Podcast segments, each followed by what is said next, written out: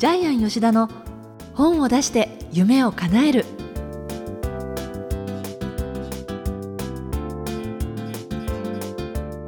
小林まどかです。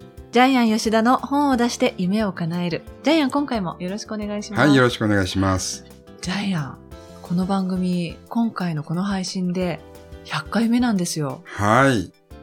で、前回、かなりネガティブなこと言ったんで、あ今回はポジティブな、はい。あ、あの、ポジティブに行きたいと思いますすねシリコンバレーに行った時のおはい土産話が実はいろいろとあの現実を見てきたっていうことで、はい。かなりあの、ちょっと不安を煽るような内容だったんですが、でも今回100回目ということで、はいまあそのシリコンバレーのお土産話の第2弾を伺いたいんですけれども、はいえーまず最初は、ジャイアンはジャイアンツを見に行ってきました。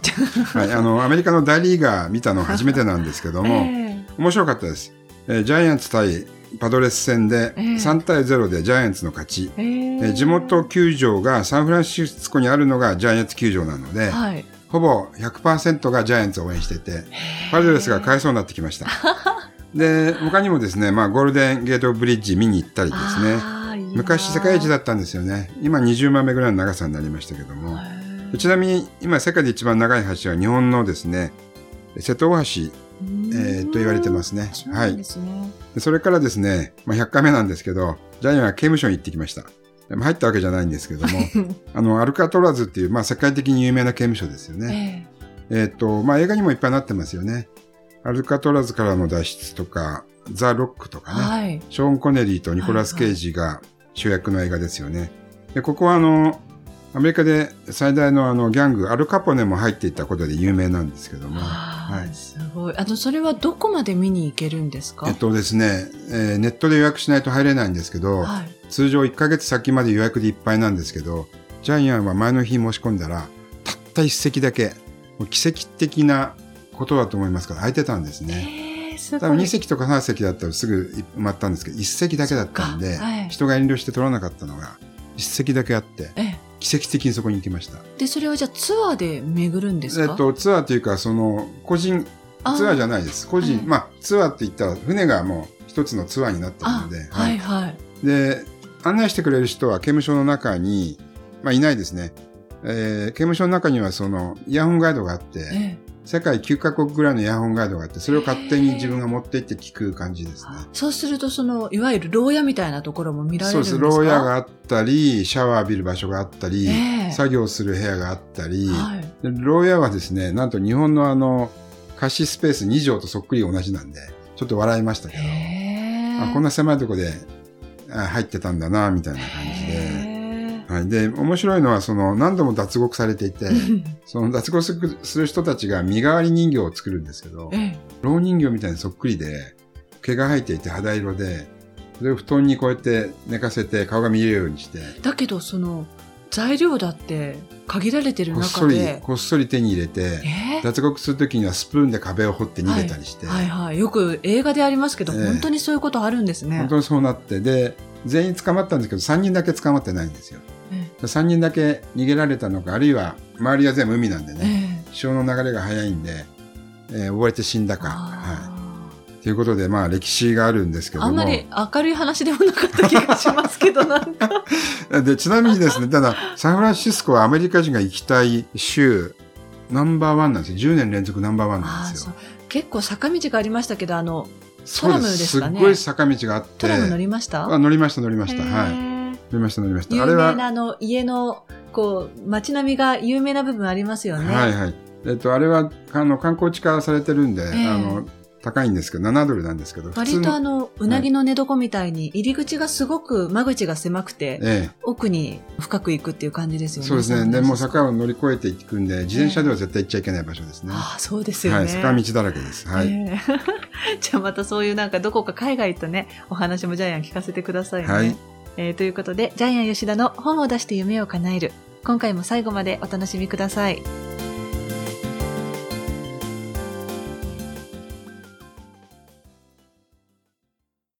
続いては、いい本を読みましょうのコーナーです。えーこのコーナーでは、ジャイアンが出版プロデュースした本も含めて、えー皆さんに読んでいただきたいいい本をご紹介しているんですが、今回は100回目記念ということで、ジャイアンのね、しかも童話作家としてのジャイアンのまた表情をお届けできればなと思うんですけれども、ジャイアンが書かれた3作品ご紹介しようと思います。はい。たくさんあるんですけども、あの、ジャイアン、童話絵本紙芝居100冊以上書いてるんですけども、え皆さん信じてくれないんですよね。いや、100冊書いてるって嘘だろうって言うんですけども、実際目の前にあるんで 書いてます。ただですね、幼稚園、保育園に直接販売、直販なので、一般の方は買えないんですね。あ、そういうものもあるんはい。ですか、えー例えばこの本は460円で、えーヤドカリのお部屋貸しますという本ですね。えーですから、普通、幼稚園にはあります。ですから、皆さんのお子さんは小さい時に、ジャイアンの絵本は読んでると思います。そうなんですはい。ね。えー学研福音館チャイルド光の国鈴木出版、いろいろなところから出してますので、はい読んでると思います。ええー最近あ読んでましたって人が、二十歳ぐらいの方に会いましたけども。嬉しいですね。えーということで、その中からまあ何冊かを紹介したいと思います。はい。で、まず最初はですね、えー昔学研でジャイアンはたくさん動画を書いてたんですけども、当時学研では8つのですね、子供の雑誌がありました。はい。で、その中で一番有名なのが、幼児の学習っていうんですけども、まあ、学研は学習科学有名ですよね。あで、幼児用の学習があるんですけども、えーそこにジャイアンが毎回書いてたえー話の中から一本じゃあ読んでいただけますか。はいえーこれ文が吉田博って書いてありますね。はい。おねしょお化け。よしおは夜中に目が覚めました。おしっこがしたくなったのです。でも、一人でトイレに行くのは怖いよ。よしおはとっても怖がりです。ずっと我慢していましたが、とうとう漏らしてしまいました。ありゃりゃ？布団をめくると、おねしょの跡。あれ？なんだか人間の形をしているぞ。その時、不思議なことが起きました。おねしょがむくむくっと起き上がり、キャー怖いと叫んだのです。何が怖いんだよ。君は僕のおねしょじゃないか。あ、そっか。おねしょお化けは言いました。僕、お布団の上にいるなんて嫌だよ。トイレに連れてって。一人で行けばいいじゃないか。一人で行くのは怖いよ。あはは、お化けのくせに怖がりだな。よしおは先に立って歩き出しました。ギャギャギャ、ギャオーキャー真っ黒お化けだ大丈夫。猫の黒兵衛だよ。尻尾を踏んづけちゃったから怒ったんだね。よしおとおねしょお化けが階段を降りていくと、ひらひら、ふよよーん。キャーひらひらお化けだ平気平気、ただのカーテンだよ。窓が開いていたんだね。廊下を歩いていくと、スピピピピピピ、ピカーキャーピカピカお化けだなんだ、車のライトじゃないか。よしおはもう、どんなお化けが出てきても、ちっとも怖くありませんでした。やったトイレだバイバイ、おねしょお化け。バイバイ、よしお。おねしょお化けは自分で水を流すと、こんな歌を歌いながら流れていきました。お金は財布に、靴は下駄箱に、ゴミはゴミ箱に、金魚は金魚鉢に、おしっこはトイレに、それが当たり前当たり前。終わり。これをですね、書いた背景なんですけども、い。なぜ書いたか。はい。エイリアン2を見た後に書いたんです。えエイリアン2はですね、はい。エイリアンに襲われて、一人だけ生き残った女の子が人形を持ってるんですよ。ええで人形に話しかけて、そのおかげでその女の子は助かったんですけども、極限の怖い状態で自分よりも力がないものを守るっていう、多分それでその女の子は生き残ったんですけども、それを見てジャイアンはこの話を書いたんです。えーちなみにこの幼児の学習は7月教材で裏見ると1990年のものですね。はい、その時にエイリアンやってたと思うんですけども、はい。えー そんな裏話があったんですね。はい。で、こういう形でですね、たくさん本を書いてるんですけども、じゃあどんどん紹介していきたいと思います。はいはい。続いては、ヤドカリのお部屋化しますということで、はい。これ、作、ウソップ吉田。はい。これ、イソップから取ってるんですよね。そうですねちょっと前半の部分だけ読みますね。ヤドカリのうっかりとしっかりは夫婦です。ある時、うっかりは浜辺で大きな巻貝を見つけました。おー、これは立派な貝だ。早速僕たちのうちにしよう。奥さんのしっかりが言いました。少し大きすぎるんじゃない？うん、少し大きすぎるかな。上の部屋を誰かに貸したらどうかしら。うん、そりゃいい考えだ。しっかりは部屋をきれいに掃除しました。床に青い絨毯を敷き、壁を空色に塗りました。うっかりは窓を作ったり、階段を作ったりしました。うっかりはしっかりと波打ち際に看板を立てました。ヤドカリのお部屋貸します。はい。えここでですね、部屋を貸して、えーいろいろな住人がやってくるんですけども、はい。んです。まず最初にやってきたのは、はい。お手柔らかにっていうカニなんですけども、これよく考えましたね。で、桜貝のお金を払ってですね、ええ10万円払って借りるんですけども、夜中にちょきちょきカーテンとかシーツを切り出して、はい。追い出されちゃうんですよね。えーもうそんなカーテンを切るような人に部屋は貸したくありませんって言って追い出されてしまうんですね。で、次に借りに来たのは、えー今度はですね、えータコの引っ張りだこ、タコの引っ張りだこ。はい。で、タコの引っ張りだこは芸術家なので夜中に今度は、プシュープシューって、えー部屋中炭を吐いて、壁も絨毯も真っ黒にしてしまうんですね。えで、追い出されーそんなて、黒くするような人に部屋は貸しませんって言って。で、次に来たのは、ノコギリザメの、ノコギリザメの仕事納め仕事納め。はいですね。彼は、夜中にまたギーコギーコン、ギーコンギーコンですね。勝手に風通しが良くしようと思って窓を作ったりして、部屋中穴開け始めて、はいで、彼も追い出されちゃったんですけども、はいで、最後どうなるかというとですね、皆さんオチわかりますかね？お母さんがね読みます？この満月のあ、そ夜のとうですね。はい、じゃあ読みましょうか。ねはい。波打ち際でうっかりはため息をつきました。変なお客さんばっかりだ。これじゃあ大切な部屋は貸せないや。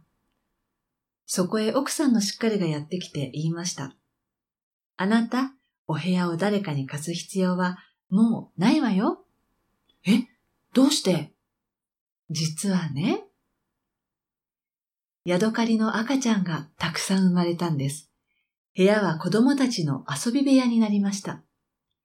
ヤドカリの子供たちはカーテンを切り抜いたり、床に落書きをしたり、壁にも穴を開けました。どんなに部屋がめちゃくちゃになっても、うっかりとしっかりはニコニコしていました。で、終わりの言葉が終わりじゃなくて、んって書いてあるんです。ええこれジャイアンの終わり方なんですけど。ああ、そうなんですね。はい。ウソップ吉田で書くときには必ず終わりは、うんにしてるんです。はい要するに、あいうえおの一番はい最後の終わりがうんなので、ええはい。でまあ、こういう形でですね、ナンセンス童話っていうのをジャイアンが書いてます。はい。で、あとちょっと2、3冊あるんでご紹介しますけど、例えばですね、道草子猫っていうのはジャイアンはシリーズで書いてるんですけども、ええこれは、あるところにドレミファソラシドっていう歌の上手い7匹の子猫がいましたで始まる童話なんですけども、えはい。歌の上手い子猫はいないです。それからドレミファソラシドっていう7匹の子猫もいないです。でももし、ドレミファソラシドっていう7匹の子猫がいたらどうなるのかっていうのがナンセンスなんです。ねえあの、数字でいう虚数みたいなもので、ええでもそのナンセンスを生み出せるジャイアンって本当にこう、心がメルヘンチックなんだろうなって思いながら私、今回の本も全部読んでたんですけれどね。はい。ジャイアンの本を読んでみんなが心が温まりましたっていう感想が来るんですけあど。本当にそうなんですよね、とてもジャイアンから出てきたとは思えない。ねギャップがありすぎるんで。ありすぎちゃう。どっちが本当のジャイアンなんでしょう。あれ、最近ジャイアンちなみに童話って書かれてます、えっとね、最近は書いてないですね。あの、3年前に書いた、えー時間銀行ですね。それ3万部売れてますけども、はいそれからは大人の童話は書いてますけども、今ええ子供のやつは書いてないですね。書いたらどうですか？ねえ。ねえ。この間がなんだろうって書きましょうよ。か。だって本当に優しいお話いっぱいなんですもん。ねえまあ、他にもいっぱいあるんですよ。ええ頭の中に放線花の種が飛び込んで、ええ親探しをするロボット。へロボットの種っていう本ですね。はそれからスズメがお米を作ったら、普段お米を食べてるスズメが実際にお米を作ったらどんな不思議なことが起こるかみたいな。へこういう本がたくささんあるんで本当にね、素敵なファンタジー生み出されて、結構私リスペクトですよ。照れちゃってるんですね、今。はいはい。あの、おはいひげポリポリ書いてますけどね。えー、まあ、ということでですね、うんあの、本当は童話の世界がとっても楽しくて、ねえ。ねえーイライラ、イライラすることもないしね、そうですよ。毎日ワクワクして生きていけるんですけど。じゃあ、ジャイアンそれしましょう、やっぱり。はいこの100回目を記念に、それこそ宣言しましょうよ。大丈夫ですか皆さん。会社の仕事が、ますます社員に負担がかかっていきますけど。はい。ここの天才工場の。はい。じゃあ、あの、まあ、眼目はどうしますか？今日はジャイアンの、あの、眼目はですね、ええそのまま、まさに今、まどかさんが言ってくれた通りに、明るく楽しく元気よく生きましょう。えーこれがジャイアンの人生のモットーです。うん人生っていうのは考え方次第なんで、例えば夜寝る前に明日いいことがあるぞと思って寝るか、明日も今日と同じだよねと思って寝るかによって、多分人生っていうのは180度変わります。あ間違いなく変わりますね。ジャイアンはもう明日楽しくて楽しくてしょうがない。寝る時間ももったいないので、うん未だに気絶寝ってしてますね。ギリギリまで起きてギリギリまで起きて、そのまま、そのまま気絶寝して、まあ3時間ぐらいで起きるんですけども、へもう楽しくしょうがないですね。で、また、極限まで起きていて、寝る。まあ朝はやっぱり10時からね、出版コンサルがあるんで、とりあえず、まあ、そうですね、8時半から9時半まで1時間ぐらい仮眠取りますけども、まあ本当に明日ワクワクして生きようと思うとですね、えーどんどん体の中の細胞も活性化すると思うし、明るく楽しく元気よくえー自分自身がそうなっていくっていうのがわかりますね。はいね、ぜひ、この番組聞いている方も、ジャイアンのこの童話をね、作品ぜひ手に取って読んでいただきたいなって思います。えー以上、いい本を読みましょうのコーナーでした。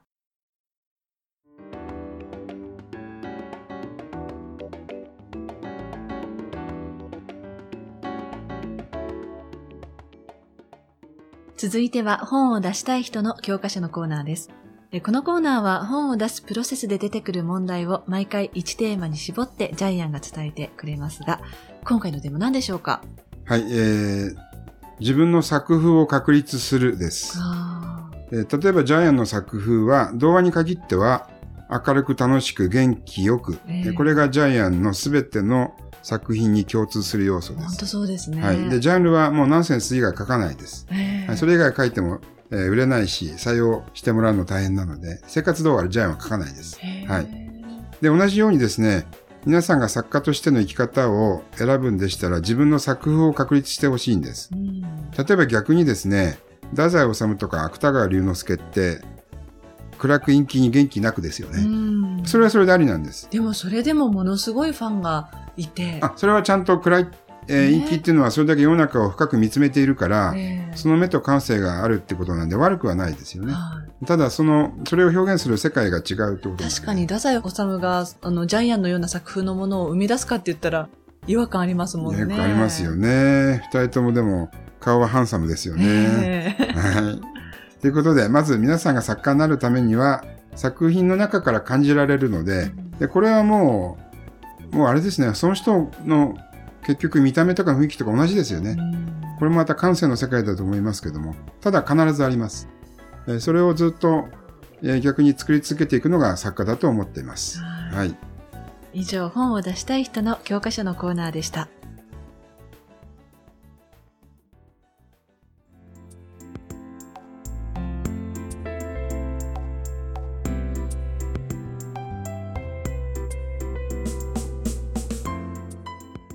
ジャイアン吉田の本を出して夢を叶えるいかがでしたでしょうか？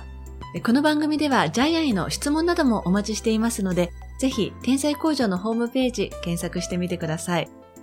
えーそれではジャイアン、今回は100回目ということでしたが、今週もどうもありがとうございました。はい。皆さんも明るく楽しく元気よく、えー本を書いてください。